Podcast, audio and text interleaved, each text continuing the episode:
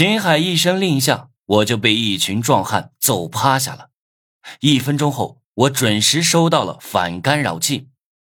道具反干扰器，使用后可以让道具干扰器失效，效果持续十分钟。我心想自己有救了，立马拖着伤痕累累的身体打开反干扰器。果然，所有的道具都恢复了正常。紧接着，我的身体就神秘的消失在空气中，把所有人都吓坏了。人呢？怎么可能突然消失？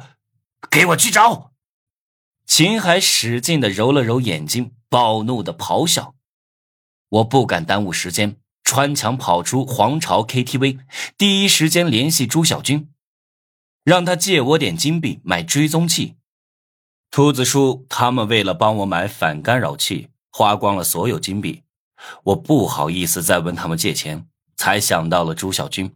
朱小军被我在天台上的表现吓出了心理阴影，不敢再跟我作对，乖乖的借钱给我，让我买到了追踪器。王月，你一定不能出事，我现在就来。我在追踪器里输入了王月的名字，地点显示在附近的一个商城的地下停车场里。当我赶到那里时，已经过去了十五分钟，我都快急死了。十五分钟够干很多事了。追踪器指引着我找到了金辉的宝马，那辆车正在晃动。我去，该不会是在车震了吧？我脑补出了可怕的画面，抓紧时间跑过去，透过车窗看到了车里的金辉和王月。还好，事情没有发展到我想象的地步。我松了口气，王月脸色通红，但是意识还算清醒，正使劲的推开金辉。金辉力气再大，也顶不过王月指甲尖锐，脸上和手上被抓出了很多的红印子。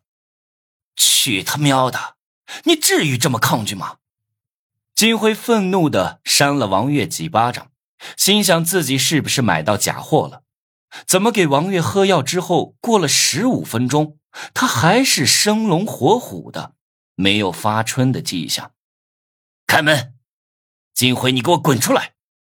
我看到金辉打王月，飞起一脚踹在车门上。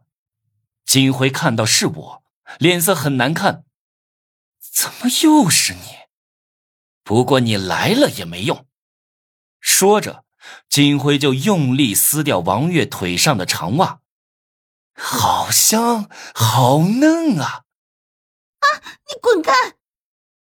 王月吓得大叫，但是紧接着他的眼神发生了变化，呼吸也急促起来，身体扭来扭去，直往金辉身上蹭。